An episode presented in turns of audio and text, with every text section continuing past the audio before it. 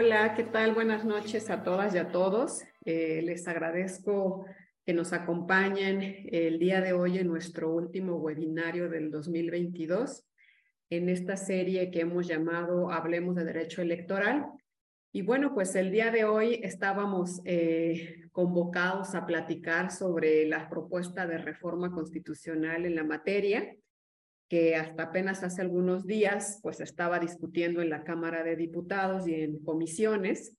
Sin embargo, bueno, hoy amanecimos con una nueva noticia que nos cambió por completo el contexto, eh, aprovechando que tenemos el día de hoy a dos invitadas especialistas en la materia y con una trayectoria amplia en la misma y en, y en ambas han estado en ambas instituciones electorales, administrativas como jurisdiccionales, pues vamos a aprovechar la oportunidad eh, de hacer un match entre lo que estaba propuesto en la reforma constitucional y lo que actualmente se aprobó, ¿no? Y, y también, obviamente, pues aprovechar la oportunidad para también ver las áreas de oportunidad que existen en la justicia electoral tanto en el ámbito federal o local y que muy probablemente, pues, o desafortunadamente más bien, eh, los legisladores y las legisladoras no tomaron en consideración en este en esta primera eh, planteamiento de reforma a las leyes secundarias, ¿no?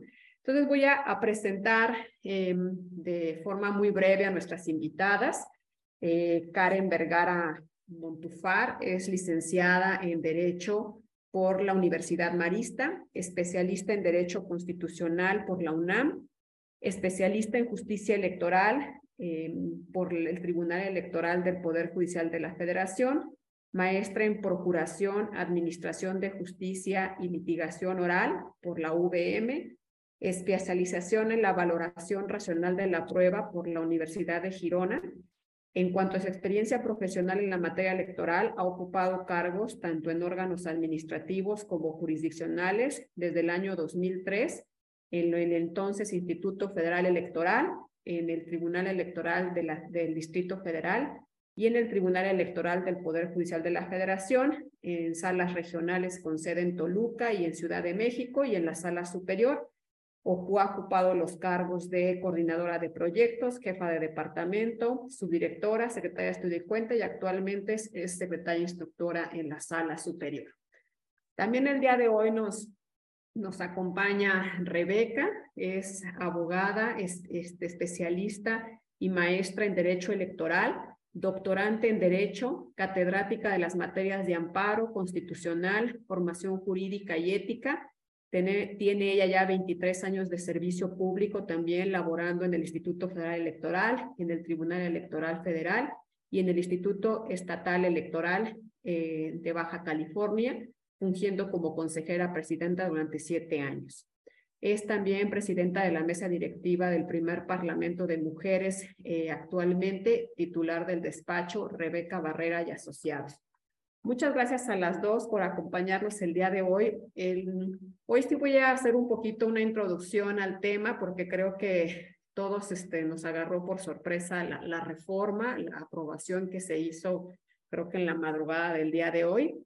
Como les platicaba hace un momento, este, inicialmente pues teníamos una propuesta de reforma constitucional que planteaba la desaparición de los tribunales electorales locales, eh, bajo las mismas argumentos o las mismas eh, justificación que los organismos públicos electorales, eh, principalmente pues basada en el tema de austeridad, duplicidad de funciones y falta de eficacia y de, y de imparcialidad en estas autoridades.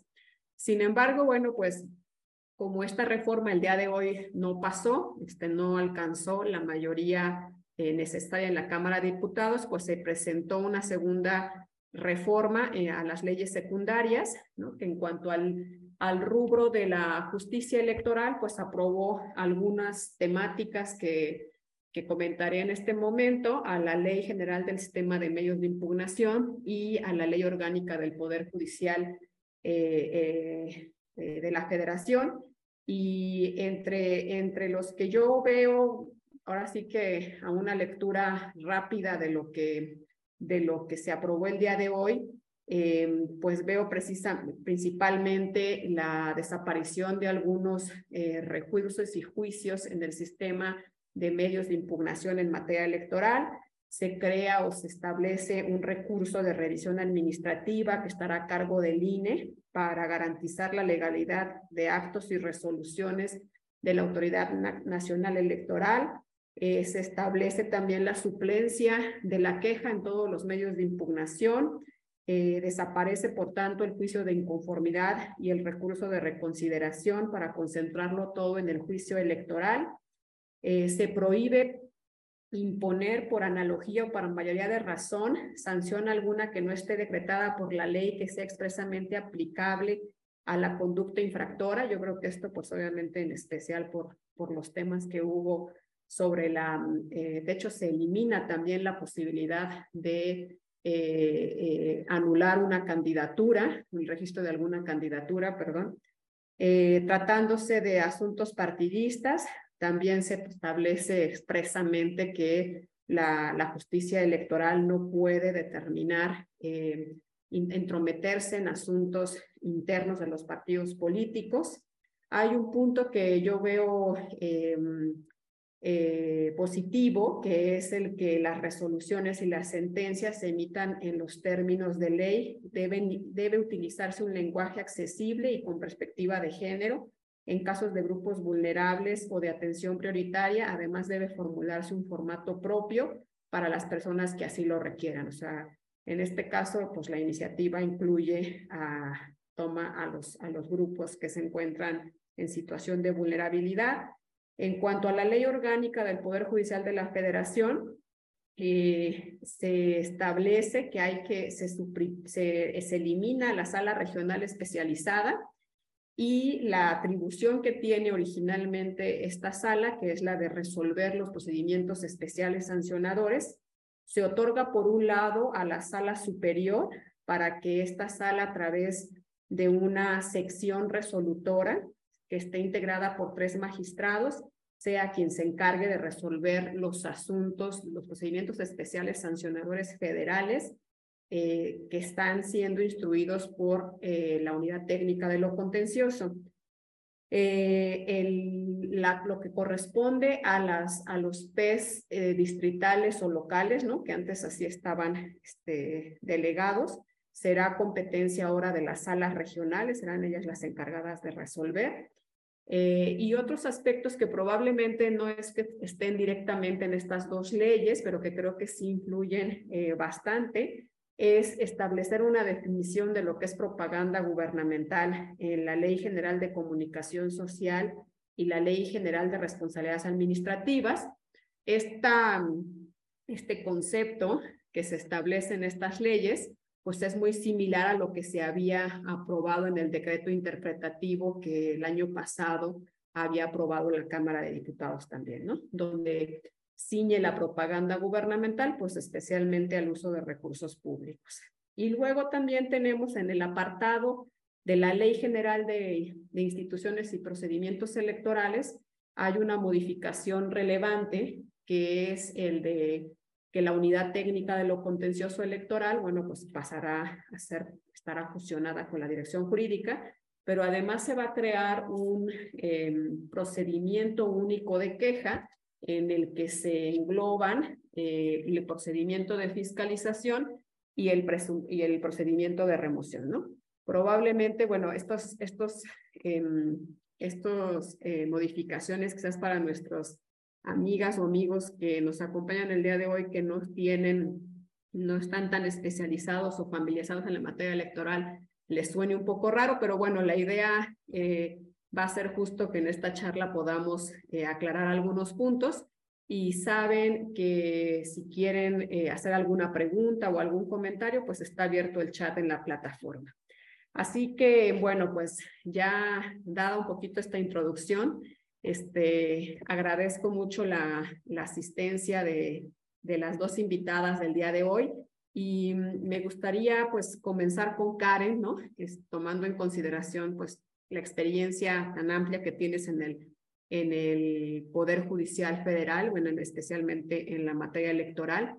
Eh, ¿Crees que nos podrías poner un poquito en contexto sobre qué, cómo funciona eh, la justicia electoral, eh, cómo existe esta distribución de competencias entre las autoridades jurisdiccionales locales y federales? O sea, como a, grandes rasgos, hablarnos sobre la importancia de que desempeñan actualmente los órganos jurisdiccionales locales y federales un poquito como para poner en contexto nuestro auditorio de en qué estamos en este momento, o sea, cuál es el estatus de este momento y poder después platicar o hablar sobre las, las reformas que, este, que se aprobaron el día de hoy.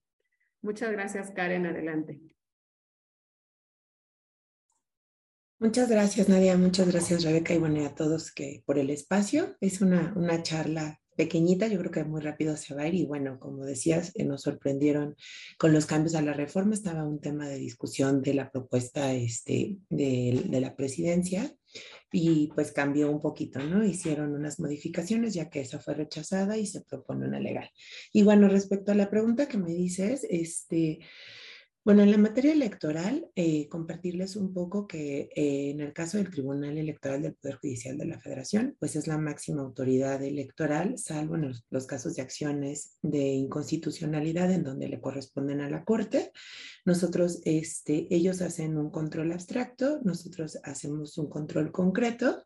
El Tribunal Electoral tiene cinco salas regionales que están divididas por circunscripciones, que son cinco y lo que hacen pues es eh, conjuntar los estados y finalmente la materia que ven las salas regionales eh, son las mismas y a nivel de sala superior pues es el tema de elección de gubernaturas, temas de órganos centrales del Instituto eh, Nacional Electoral a muy grandes rasgos. En el caso de las regionales pues es el tema de diputados de MR, senadores, temas en concreto de revisión de los estados y bueno, también en la materia electoral, pues tenemos esta, esta justicia federal y también está prevista la justicia local, ¿no? Que también va a estar integrada primero por estos institutos electorales locales en la cuestión administrativa y después los tribunales electorales eh, locales, que algunos pues son parte del Poder Judicial y otros no, pero al final son autónomos. Y bueno, la, a mí me parece que la distribución de competencias entre federal y local pues resulta muy útil porque al final cada entidad federativa se hace cargo de sus propias controversias en la materia electoral y pues el principal objetivo pues es la tutela de los derechos político-electorales y de resultados, ¿no? O sea, muy, muy a grosso modo. Y al final sí hay, es, es, muy importante que se siga manteniendo esta distribución de competencias, porque al menos en el aspecto local, en un, ahora sí que en un estudio rápido que, que en su momento se hizo sin tener un dato oficial, veíamos que únicamente el 38% de las eh, controversias que se plantean a nivel local, esto es por tutela de derechos político-electorales o resultados, eh, es lo que se impugna, ¿no? Y dependiendo del tipo de eh, materia que se esté conociendo, eh, va a salas regionales en segunda instancia o a la sala superior. Y entonces realmente es muy poquito, el 62% de las determinaciones que toman los tribunales locales queda subsistente. ¿Esto qué quiere decir? Que las personas se conforman con las determinaciones que toman. Entonces, realmente hay mucha efectividad de que exista esta distribución de competencias, porque únicamente en, un poco porcentaje, que como les decía es el 38%, van a acudir a la justicia federal en una cuestión de revisión en un segundo momento. Entonces, eh, en los casos que no tienen que ver, por ejemplo, directamente con cuestiones de gubernaturas, se van primero con nuestras salas regionales, dependiendo de la circunscripción. ¿Esto qué quiere decir? Por ejemplo, quien esté participando para ser diputado local o integrante de ayuntamiento o temas de partidos políticos locales. Estos se van a ir a revisión con nuestras salas. Y también es muy importante el trabajo que hacen las salas porque del 100%, digamos que a ellos, que de los asuntos que les llegan, solamente el 35% vienen, acudan a la sala superior hasta este momento, pues con el recurso de reconsideración, ¿no? Veremos si, como comentaba Nadia, a partir ya de esta reforma, que bueno, falta que vaya al Senado y ver qué modificaciones quedan al final, si subsisten este, este medio recurso de reconsideración o simplemente se cambia la vía. O sea, al final, eh, la propuesta como está ahorita es como simplificar a cuatro medios de impugnación, que tres serían propiamente electorales y uno se queda electoral, pero es laboral, ¿no? Finalmente para tutelar el derecho de los trabajadores del instituto y de, de la, de los tribunales, bueno, de la sala del tribunal electoral. Este, pero se va a conocer la materia y todo. Y en el caso, por ejemplo, ahorita en el recurso de reconsideración, que finalmente es un recurso de constitucionalidad, eh, de momento es un recurso que, que lo primero que hay que verificar es la procedencia. Y en, y en muchos de los casos, eh, no siempre tiene que cumplirse con el requisito especial, ya sea porque hubo un planteamiento de constitucionalidad que no se analizó, analizó adecuadamente o eh, con esta integración se tomó la tesis relacionada con importancia y trascendencia. ¿Y esto qué quiere decir? Que a lo mejor por la materia tan eh, novedosa y con la finalidad de generar un criterio, pues se abre la posibilidad de estudiar en recurso de reconsideración si la determinación de la sala regional estuvo ajustada a derecho o no. Pero al final, eh, aun cuando pasara, digamos, la reforma en los términos que ahorita está planteado, que es esto de suprimir un poco medios, pues lo cierto es que de todos modos todas las controversias que tengan que ver con la materia electoral y que son, sean tutelables por, por el derecho electoral, va a ser. Incluso un dato, digamos, curioso que retoma la reforma es que la, el Tribunal Electoral en un inicio empezó a hacer asuntos generales, a conocer asuntos generales cuando las controversias no entraban o no cuadraban en los medios de impugnación que existen ahorita, porque se veía la matriz, bueno, pues es que propiamente no es un derecho político electoral que a partir que ese, ese tipo de controversias las vemos por el juicio para la protección de los derechos político electorales, o decíamos no entra en un recurso de apelación, que es un recurso más para legalidad y para verificar las actuaciones del instituto. Y así cada uno, ¿no? Con el juicio de revisión constitucional, eh, con el recurso de reconsideración. Entonces, bueno, cuando no había un, medio en específico, de todos modos se, se hacían estos expedientes y se resolvía y se justificaba porque al final tenía una, una, implicación en la materia y porque era la competencia. Con el transcurso del tiempo, se, e, ese, esos asuntos se están tramitando por juicio electoral y la existencia del juicio electoral se debe a un acuerdo de organización del, de la propia, del propio Tribunal Electoral. Se hizo un acuerdo administrativo y se generó este juicio electoral. Entonces, ese al día de hoy, digamos, es un poco un reflejo de lo que están retomando en, la reforma. Y insisto, la finalidad, a pesar de que se simplifican a, tres medios, que es este juicio electoral, el juicio de revisión constitucional y el recurso de revisión administrativa en lo electoral, pues de todos modos toda va a estar la tutela. Y en el caso finalmente también de los tribunales locales, muchos, por ejemplo, se coinciden los nombres, ¿no? De recursos de apelación, de juicio ciudadano, pero al final todos tienen como esta lógica de verificar finalmente si las, si las determinaciones de las autoridades están conforme a la legalidad, conforme a la constitucionalidad, incluso a veces con la convencionalidad y siempre pues tutelando la, eh, la protección de los derechos político-electorales.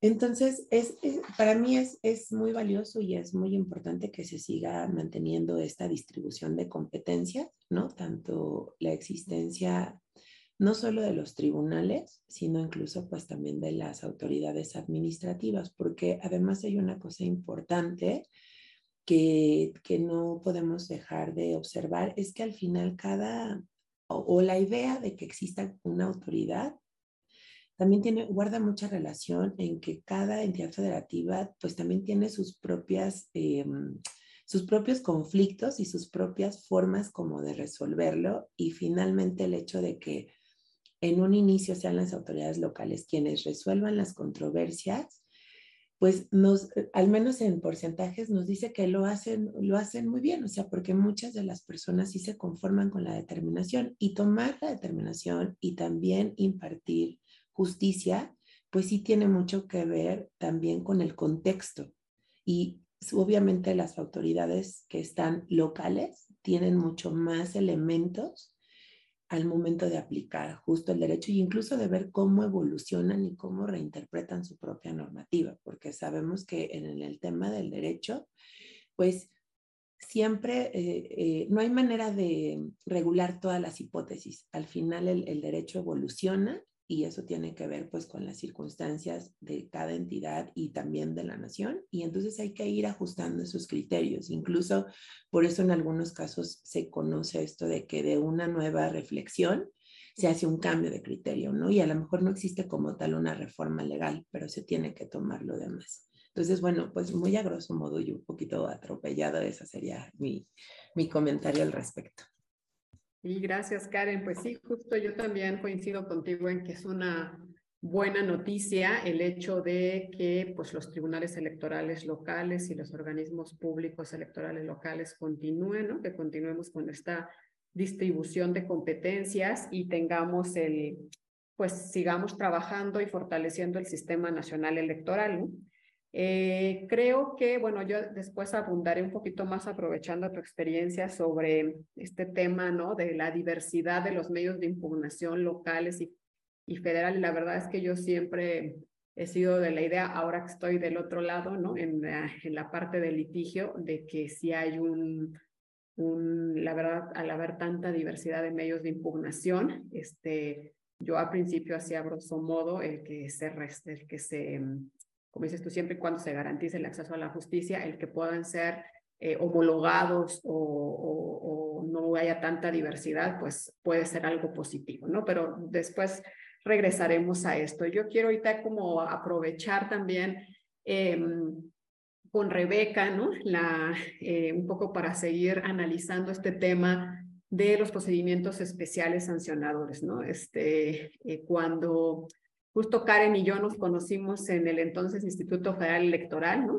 cuando nos, empezó a tocar resolver los procedimientos especiales sancionadores en sede administrativa y ya después en el 2014 se mandó la resolución a la sala regional especializada y la, la, reforma propone eliminar esta sala regional y bueno, hacer una redistribución de competencias, ¿no?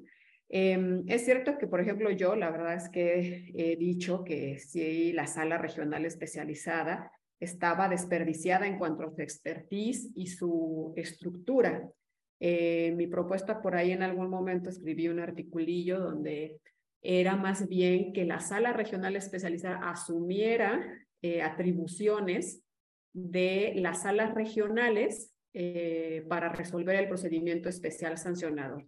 Es decir, aprovechando esa expertise que tiene esa sala, porque definitivamente no hay nadie que sepa más sobre los procedimientos especiales sancionadores que la sala regional especializada, pues hubiera una distribución de competencias en que conociera eh, ya sea eh, esta sala de medios de impugnación de los PES locales o, este, o de medios de impugnación, por ejemplo, de las medidas cautelares que, que resolvía el Instituto Nacional Electoral, ¿no? Pero bueno, esta propuesta es totalmente distinta. Este, Rebe, ¿cuál es, ¿cuál es tu opinión? Adelante.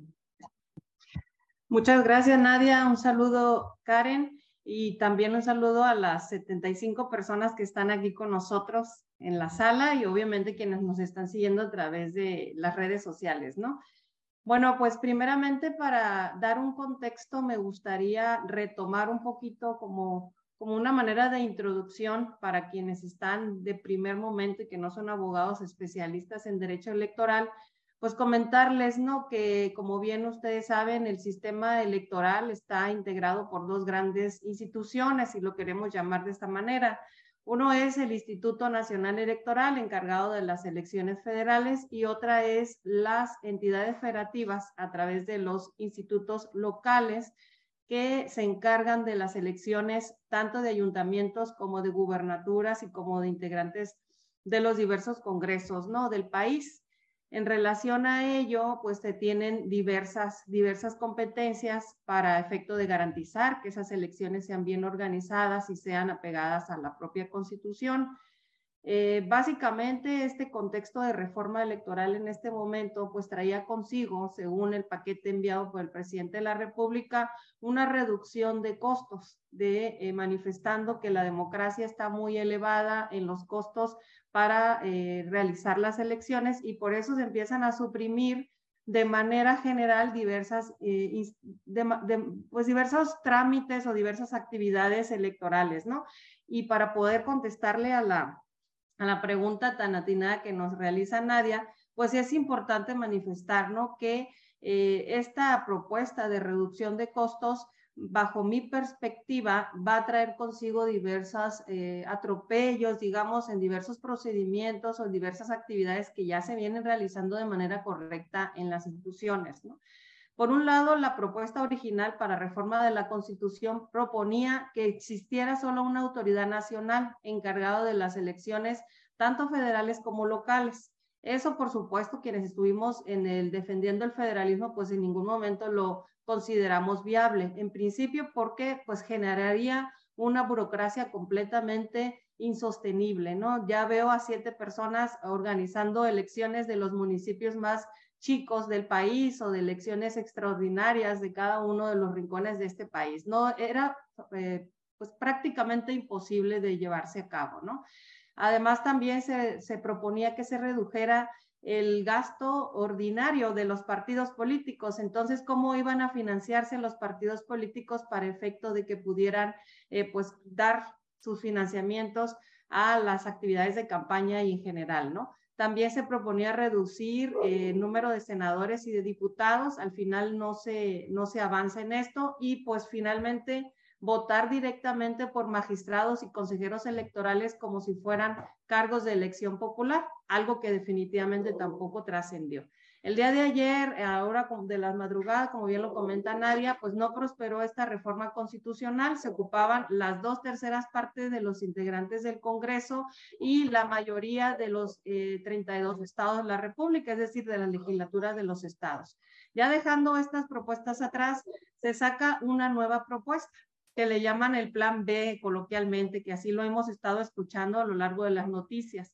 Y si bien es cierto, como nos dice Nadia, pues trae una nueva reestructuración del sistema electoral. En este sentido, eh, este tema que nos pone Nadia en la mesa, que es el procedimiento especial sancionador, que es un procedimiento que se utiliza para efecto de garantizar que los partidos políticos se apeguen o los candidatos o candidatas se apeguen a lo que establece la Constitución en relación de sus mensajes que emiten a la sociedad. Para eso, obviamente, se crean eh, temas como son los límites de la libertad de expresión y la, la libertad, digamos, de cómo van a enviar sus mensajes ante la sociedad. Y en relación de ello, pues a veces a los partidos políticos no les parecen adecuados estos mensajes que envían sus contrarios, digámoslo de esta forma, porque pues las contiendas electorales son esos, son eso, una contienda, una, eh, pues digamos, una elección, una, eh, una competencia. Y utilizan estos procedimientos sancionadores para señalar ante la instancia que hoy está fungiendo, que era la sala especializada, una, una defensa para que se corrija si está bien o está mal eh, la impugnación que ellos, que ellos propongan, ¿no? Eh, también en, en, relación a esto, pues se propuso o se propone ahí que los que están frente al gobierno no utilicen sus eh, recursos públicos para hacer promoción personalizada, es decir, que no utilicen estos recursos públicos para dar un adelanto a lo que es una posición política que ellos busquen tener ante el electorado. Y pues obviamente también a través de este medio de impugnación se presenta una queja y se analiza en esta sala especializada. Y además también de otros temas que surgen como son la violencia política en razón de género, que es un tema novedoso que se incorpora también en la pasada reforma del 2020, una reforma de gran impacto de nuevo contrato social en nuestro país y que también pues se analiza por parte de la sala especializada para recaer en la sala superior. ¿Qué es lo que yo observo al eliminar la sala especializada e irnos directamente a la sala superior? Es un, es bajo mi punto de vista, no sé qué vaya a resolver el Senado, la República o la Corte, porque ahí es donde se va a llevar este plan B o esta reforma que acaba de surgir de estas leyes. En este sentido, creo que el irnos directamente a sala superior a todo el país va a llevar a la sala superior a una situación de, eh, pues, complicada, complicada resolución. Y además se va a convertir en la única y última instancia para atender estos temas como les digo, no es cualquier cosa el tener una libertad de eh, expresión a través de los mensajes de radio y televisión, el utilizar recursos públicos o el utilizar una figura de poder para posicionarte y adelantarte en los procesos electorales. Recuerden que estamos también carentes de las fiscalías en algunos territorios del país y por tanto los delitos electorales, si bien es cierto, los atiende la Fiscalía Electoral Federal, pero en los estados no tenemos fiscalías, por tanto, también ahí hay un hueco en relación a qué autoridad va a seguir vigilando que los recursos públicos se sigan atendiendo como tal y que no haya una posición adelantada utilizando un cargo público para estas situaciones, ¿no? En relación a ello, yo considero que eliminar a la sala especializada no resulta muy viable para efecto de, eh, eh, pues, poder ir de alguna u otra manera eh, emitiendo criterios, ¿no? La propuesta de esta reforma que estamos analizando trae que serán las salas regionales quienes van a resolver todos estos procedimientos especiales sancionadores. En relación, en relación a ello, eh, considero que sí, efectivamente, al unificar de siete medios a solo cuatro, el unificar el juicio electoral llevando los temas del recurso de apelación, del juicio para la protección de los derechos políticos electorales, del juicio de inconformidad o el recurso de inconformidad, pues realmente, aunque, los, lo lleves en un solo nombre, el trabajo no va a hacer, van a seguir llegando una gran cantidad de medios de impugnación y luego todavía le vamos a sumar los procedimientos sancionadores que la sala especializada ya no va a resolver, que, son, que van a ser competencia hoy de las salas regionales, ¿no? Sí necesita un poco de análisis en la segunda instancia. Hay algo que le observé a la ley, no sé si ustedes ya se lo, se lo analizaron, que es el recurso de revisión administrativa. Dice que solamente lo podrán impugnar los partidos políticos, pero no nos olvidemos de los candidatos independientes. Los candidatos independientes también tienen atribuciones para efecto de controvertir o solicitar una modificación a las etapas del proceso electoral, que es en donde se analizan, pues ahora sí que el inicio de los comicios electorales en cada una de las entidades federativas. En relación a ello, lo considero de análisis profundo el que se supriman todos estos medios y el que se cree uno solo y sobre todo que se le incorporen más eh, funciones a las salas regionales, eliminando una sala que ya está funcionando y que está funcionando bien y cargarle más a la superior y que lo vas a convertir en última instancia, primera y última instancia de un sistema electoral que resulta complejo, ¿no? Eh, pues ese sería mi comentario. Nadia, muchas gracias. Sí, sí, sí, gracias, Rebe. Pues sí, yo también eh, coincido en, no me preocupa ¿no? la eficacia de la resolución de los procedimientos especiales sancionadores, porque se están depositando pues en las salas regionales que tienen un gran experiencia también y conocimiento en cuanto a los temas que atañen al procedimiento especial sancionador y obviamente pues en la sala superior, ¿no? Sino como bien dices, lo que nos preocupa es la operatividad, ¿no? Este, qué tanto puede obstaculizar y además colapsar a la sala superior este, el, el, esta nueva distribución de competencias. Y quién sabe si al final eh, realmente se encuentre o se alcance lo, el objetivo buscado, que es la reducción de costos eliminando una sala regional, pero a la vez creando una nueva em, eh, área dentro de la propia sala superior, ¿no? Porque esta área pues va a necesitar personal también. Y, bueno, y lo que decías también de la revisión de, los, de estas resoluciones, ¿no? O sea, ante, en esa parte, la, por lo menos de la revisada que di, di yo también hace un rato, no queda claro cuál va a ser el medio de impugnación.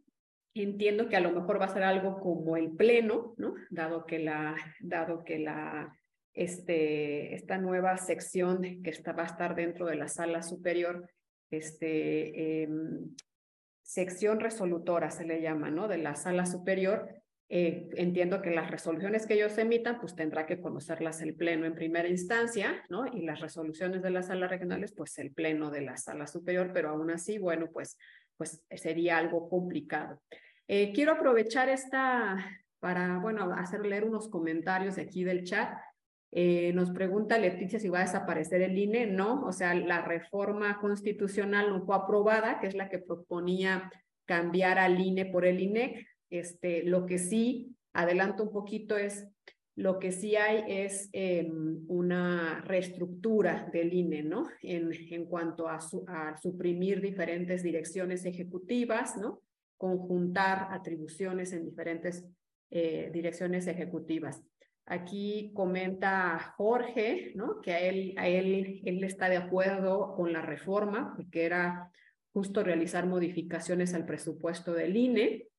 Eh, nos comenta también por aquí este, eh, Saúl que a su consideración eh, la, la, propuesta de reforma pues no atiende cuestiones relevantes como la compra y coacción de votos ¿no? en los programas sociales, que para esto sería bueno seguir el ejemplo de Dinamarca, que sanciona estas eh, conductas con, em, con impedir el derecho del voto de los ciudadanos que caen en este supuesto. Y bueno, aquí iré leyendo más adelantito los comentarios de, de todos nuestros eh, amigas y amigos que nos siguen aquí en, la, en el portal. Este, sigan escribiéndonos. Eh, por lo pronto, em, me gustaría regresar con Karen con este tema de, de primero de la sobre la viabilidad de suprimir los medios de impugnación, ¿no? Y la, la creación de este nuevo recurso eh, que será resuelto en sede administrativa por el Instituto Nacional Electoral. Pero también hay otro aspecto relevante en la reforma que yo lo veo positivo en principio, eh, que es la inclusión ya o la formalización del juicio en línea, ¿no? que si bien ya la sala superior este, fue pionera justo en, durante este contexto de, de, de, la pandemia en poder poner a nuestro alcance esta herramienta este, del juicio en línea en diferentes recursos, creo que ahora, pues bueno, el que se, el que se reconozca ya en la, en la ley es importante y en especial, pues ah, yo vería como también una posibilidad que se pueda replicar en la jurisdicción local, ¿no? Este, entonces, em, eh, Karen, ¿qué, ¿qué, qué, opinión tienes este, en cuanto a este tema? Bueno, en principio, con relación a este tema de las reformas, la verdad es que, como bien decían, esto fue de madrugada, fue eso, el documento es muy extenso, la discusión fue muy álgida y pues bueno, apenas vamos, el, van a pasar 24 horas de que esto pasó.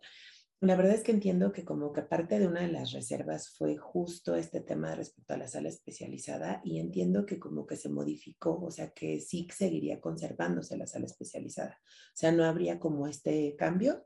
Entonces, en principio, como que la ley quedaría de, en el sentido, o sea, prácticamente igual que la, el Tribunal Electoral se forma por cinco salas regionales y una especializada y suprimiendo, este, ¿se acuerdan que en, en la reforma, ya ni me acuerdo, que, ahora no recuerdo el año de la reforma, en donde se había previsto que se crearan dos salas regionales más, que nunca se concretó? Entonces, bueno, lo que hacen este, al final en esto es que se queden las cinco salas y la sala especializada. Entonces, esperaría que, que, o sea, entiendo que como que fue una de las reservas y que sí, como que se votó, entonces creo que en esa parte no habría modificación. Y bueno, un poquito lo que platicábamos, este, que bueno, como decíamos, igual falta ver Senado, falta ver qué modifican y todo, pero bueno, con esa, con esa lógica este, van. Y en el tema eh, que ya estaban pues comentando un poquito, bueno, eh, yo creo que hay, eh, como ha pasado en otros momentos y en otras reformas, hay ciertos criterios jurisprudenciales que se han ido creando con la evolución de, de la materia y, por ejemplo, eh, este tema del recurso de revisión administrativa, como nos ha pasado en otras veces, habrá que ver qué jurisprudencias pueden actualizarse como a la nueva normatividad, ¿no? Entonces, a lo mejor en un principio siempre pasa un poco esto de la cuestión de la legitimación, ¿no? Ya ven que cada tipo de medio, bueno, a lo mejor algunos como decían, no, no lo tienen tan claro. O sea, lo que sí hay que decir es que la materia electoral para quien no se ha dedicado a lo mejor desde el principio, y bueno, como en todas las materias, tiene sus propias especificidades y es muy técnica, ¿no? Entonces, poco a poco te vas adentrando y creo que la intención de unificar medios y hacerlo, hacer pues un catálogo menor, es con esta idea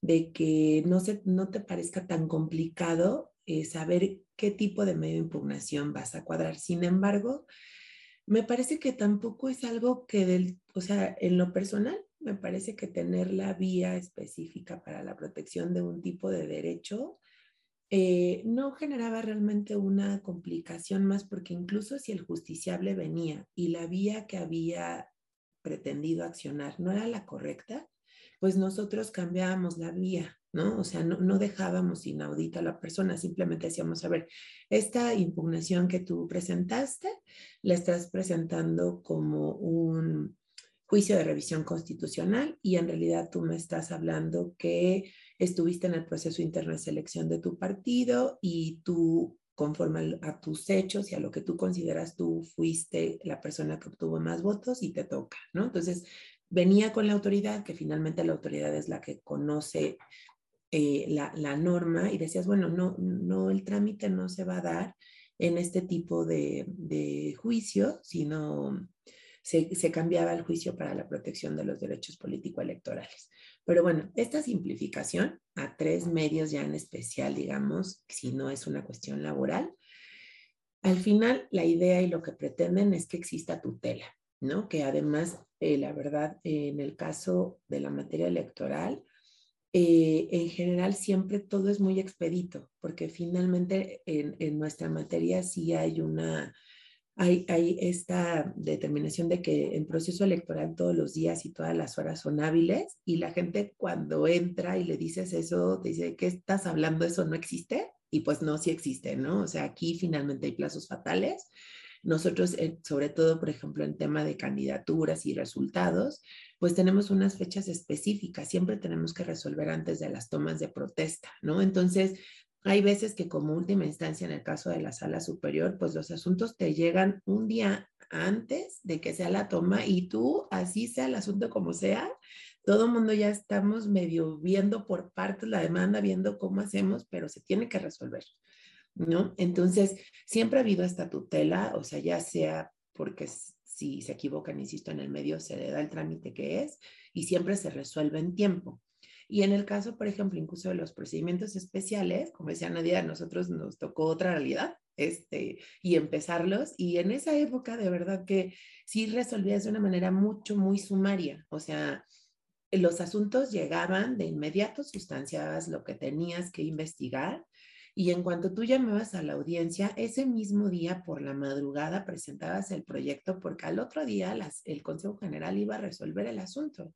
Porque además la finalidad, por ejemplo, en estos casos, recordemos que simplemente el, procedimiento especial sancionador en su momento por una sentencia también de la sala superior relacionada con la, mm, con la difusión de un spot.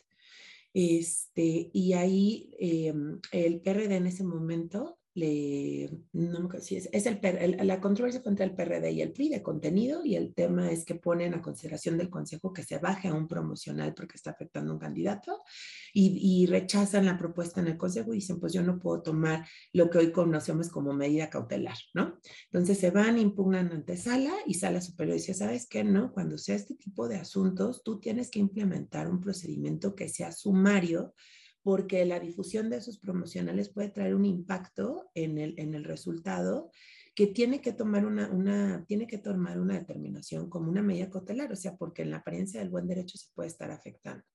Entonces ahí se implementa y después, bueno, ya se incorpora, como hoy comentaba hace ratito, el tema, por ejemplo, del juicio electoral que se creó por una cuestión administrativa, ¿no? Entonces, esa es como, como una de las esencias de la materia, que es resolver muy rápido. Y bueno, de las cosas que, que ya estábamos comentando es que, que, se, que al final yo leía rápidamente eh, cuál es la idea y bueno, todos los medios ya tienen un plazo de cuatro días, que en el que de momento, eh, dado el tipo de medio de impugnación, había diversos plazos. En la mayoría de los casos era de cuatro días, pero por ejemplo en el recurso de reconsideración, que es el último recurso que se puede presentar en lo que nosotros vemos, pues era de tres. También en el caso eh, de cuando se está, cuando se hace la asignación de representación proporcional para diputados, el recurso de apelación también se puede presentar solo en tres días, pero bueno, ahora ya se uniforma y todo es en el plazo de cuatro días, excepto en el juicio, este, en el juicio laboral, si no recuerdo mal, pero a lo mejor me equivoco, pero pensaría que el juicio laboral no, porque sí, por ejemplo, si en el juicio laboral hubieran unificado que sea cuatro días, ahí le causan un perjuicio a los accionantes, porque hoy por hoy se tiene 15 días para presentar el, el, medio de, y depende también del tipo de prestación, puede ser incluso más, más largo el plazo. Entonces ahí habría que checar. Pero bueno, esa es una de las intenciones. Y pues digamos, si eso les parece como que más práctico y más fácil, pues la unificación, o sea, al final el tema es, van a seguir existiendo los medios, se van a seguir resolviendo. Y a lo mejor aquí la pregunta importante es, ¿qué tan bueno es que, a ver, la gente al final, los actores políticos, por supuesto, confían en las autoridades electorales porque el nivel y la cantidad de litigiosidad ha aumentado vez con vez, proceso con proceso. Pero eso al final, ¿qué tan bueno es? O sea, ¿realmente es bueno o es malo? O a veces los actores políticos quieren venir a ganar a los tribunales lo que no ganaron en las urnas, ¿no? En, en tema de resultados. Entonces, también la verdad es que muchos de los asuntos que a veces llegan a, a, salas, este, o incluso desde el principio, desde tribunales, la verdad los asuntos están muertos, o sea, es, es evidente que no se tiene la razón. Y entonces presentar asuntos por presentar también causa un, un problema eh, justo en esta función de expeditez, porque al, al final la autoridad se distrae en resolver asuntos que son evidentemente, por ejemplo, extemporáneos, o que evidentemente hubo un proceso que se llevó con todos los controles, por ejemplo, en tema de precampañas y que sí fue así el resultado y que de todos modos están queriendo litigarlo y, y, saben que no tienen razón. Entonces, también esta parte del aumento de litigiosidad, pues por un lado nos dice que al final la ciudadanía y los, los partidos políticos este, sí creen en las instituciones, en los tribunales, pero también aumentarlo tampoco es lo más útil. O sea, realmente justo por estos plazos tan cortos, la verdad lo mejor sería, digo, no podemos obviamente eh, limitar su, su, derecho de acceso a la justicia, por supuesto que no, o sea, tienen que venir, pero a veces sí es evidentemente que no tienen razón y finalmente se están distrayendo recursos tanto eh, de los colegas, de, de, personas, como pues recursos materiales, porque finalmente pues llevar un, un, todo un juicio pues tiene un costo, ¿no? Y en temas a lo mejor muy rápido que, que causan un poco o sea, habrá que ver cómo quedan al final las redacciones y todo, pero, por ejemplo, me llama la atención en medios de impugnación, en parte como de las cláusulas generales de lo de, cómo será, que te dicen que el tribunal únicamente puede, puede ordenar la reposición de procedimientos, pero no nombrar de manera directa o indirecta a las personas que integrarán las dirigencias de los partidos políticos o la elección o designación de precandidaturas o candidaturas. O sea, esto es, es como eh, interesante, por decirlo así. O sea, al final vienen, a ver, quienes vienen a accionarnos son personas que están inmersas en los mismos procesos internos de selección, sea para dirigencias o sea para candidatos. Si uno lee esto así, parece que ha sido ocurrencia del tribunal mm, decir que ganó uno o que ganó el otro o quitar a uno o quitar al otro. O sea, no, a ver, en principio aquí la acción de la justicia se hace a petición de parte. Entonces, al final, ¿qué hace el tribunal? Verifica cuál es la controversia, advierte cómo tiene que resolver y muchos casos, por ejemplo, pues es, oye, yo tengo un mejor derecho de ser el designado porque yo recibí más votos o porque yo cumplí con el respaldo de este, la, o sea, depende del tipo de procedimiento, por ejemplo, del partido político, a veces es por voto directo, a veces es por cierto sector de la dirigencia. Entonces, al final lo único que nosotros eh, vemos y hacemos es decir, a ver, conforme a los hechos y las pruebas, y la norma, lo que yo advierto es que no le toca a Juan Pérez. En realidad, Rosa este, es la que, que había ocupado, este, quien había eh, tenido más votos, ¿no? Por ejemplo, recuerdo un asunto de hace tiempo en Sala Regional Ciudad de México, en donde en ese momento el partido político había decidido nombrar a sus candidatos por insaculación. Y entonces hacen la insaculación en presencia de un notario público, el notario público pues levanta la fe de hechos y al momento del registro, en vez de registrar como candidato al ciudadano militante que había sido insaculado, pues ponen otra persona, ¿no? Entonces, obviamente viene el señor y dice, oigan, aquí está mi prueba, el notario estaba en la sesión, dijeron que era insaculación y quien salió fui yo, es mi nombre. Entonces, no es que el tribunal decida de la nada a quién o cuáles van a ir, o sea, en realidad no, o sea, y, como que esas cositas, pues finalmente eh, hay que ser cuidadoso porque eh, también es importante que, que, las normas, que las modificaciones, insisto, el derecho evoluciona y se tiene que modificar, pero pues tiene que ser acorde a la realidad y de ninguna manera puede ser regresivo, ¿no? O sea, también nosotros una vez que ya están derechos eh, reconocidos y tutelados, pues siempre tiene que ser hacia más y no hacia menos. Entonces, en principio digo, hay muchísimo que comentar, pero bueno, es una charla muy, muy cortita y yo me quedaría hasta ahí. Gracias. Sí, muchas gracias, Karen. Sí, efectivamente. Em, bueno, la verdad, yo sí apelo por ampliar los plazos para presentar demandas. ¿eh? Cuatro días o tres días es insuficiente para armar una demanda y la verdad yo ahí sí hubiera querido que hubiesen propuesto la reforma este, por lo menos seis o siete días, porque es muy poquito tiempo para armar una demanda en cuanto, y, y luego pues el tiempo que se lleva en resolver, ¿no? La autoridad jurisdiccional.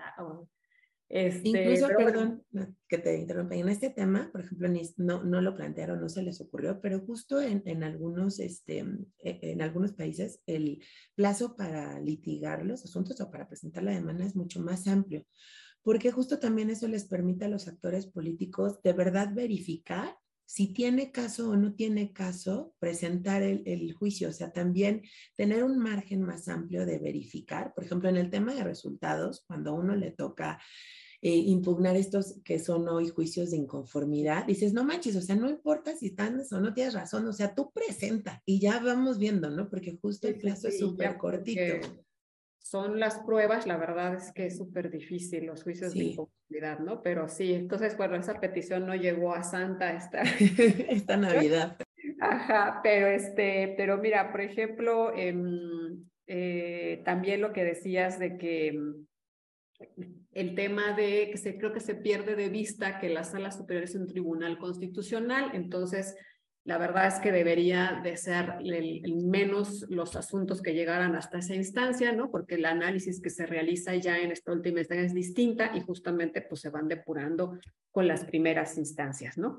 Y lo que platicabas ahorita justo para eh, darle respuesta a la pregunta de Esteban, ¿no? Platicaba sobre sobre lo del tema de la pérdida del registro de la candidatura. Dice, ¿qué opinan respecto a que a pesar de que se rebasen los gastos de precampaña o campaña, no es motivo para perder la candidatura y solo es motivo de sanción? De acuerdo a lo aprobado en la Cámara de Diputados, se está blindando a las corcholatas, dice aquí Esteban. Pues justo eh, lo que tú comentabas, no es una ocurrencia de las autoridades electorales, el, la pérdida del registro de las candidaturas es algo que está establecido actualmente en la ley y parece que en esta reforma lo quieren este, modificar, ¿no?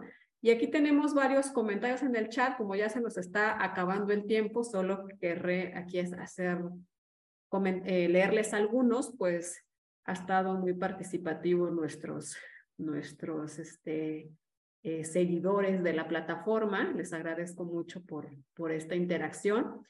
Em, aquí nos dice Rafael que lamenta mucho que las reformas solo beneficien a un partido político.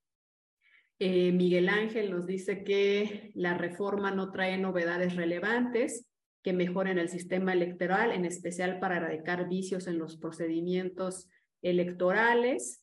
Eh, Elsa nos comenta que considera que la reforma de las leyes electorales no es posible reducir sueldos y estructura del INE debido a que cuentan con un manual de percepciones eh, señaladas en el artículo 41 constitucional y hay que revisar los transitorios. Eh, María Guadalupe nos dice que la propuesta de reforma es realmente ambigua, un plan B como forma de retar al Consejo General del INE y saturar a la sala superior. Eh, ZT también nos pone aquí que se reduce, que es pues más viable que se, se reduzcan el, el, presupuesto de los diputados. Eh, pues les mandan felicitaciones y saludos eh, tanto a Rebe como a ti. Y bueno, pues habrá, aquí hay más comentarios, pero el tiempo ya nos está, este, se nos está terminando y quisiera darle ya el uso de la voz también a Rebe para terminar con, esta, con estos planteamientos. Ya nada más quisiera yo, Rebe, si nos ayudas un poquito como pues hacer también un, balance, ¿no? Em, hemos hablado como de las cosas negativas y positivas, claro, en un plano muy ligero, porque como bien decía Karen, este, pues la lectura que hicimos eh, fue muy rápida, ¿no? Y todavía nos hace falta como analizar más a profundidad la, la propuesta. Pero ¿qué, qué, este, ¿qué áreas de oportunidad ves tú también en el plano de la justicia electoral local? Y bueno, pues este, hacer un balance en general de lo que es positivo y negativo de esta reforma. Adelante, Rebe. Muchas gracias, Nadia. Pues mira, yo, yo lo que pudiera observar es que dentro de lo que aquí se menciona, eh, una de las cosas positivas es la suplencia de la queja que definitivamente esta estaba única y exclusivamente para comunidades que de alguna u otra manera han estado discriminadas en la presentación de medios y demás. Entonces, este tema, pues sí, es, es, es interesante, ¿no? Que se analice eh, en esta propuesta. Otro de los temas que también yo considero que son positivos de la reforma es el juicio en línea porque como todos sabemos, las instancias de presentación de medios de impugnación, tanto en los tribunales locales como en las salas regionales y la sala superior, pues están ubicados en un lugar específico, eh, alejado de algunos eh, temas en donde también se celebran elecciones, como por ejemplo en Baja Sur está en la capital del estado, el tribunal local, y obviamente en casi todas las entidades igual.